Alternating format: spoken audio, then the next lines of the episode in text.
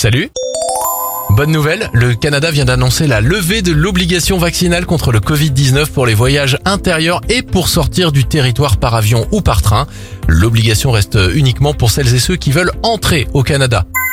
Bonne nouvelle, selon une étude, les animaux de compagnie sont bénéfiques au développement des enfants.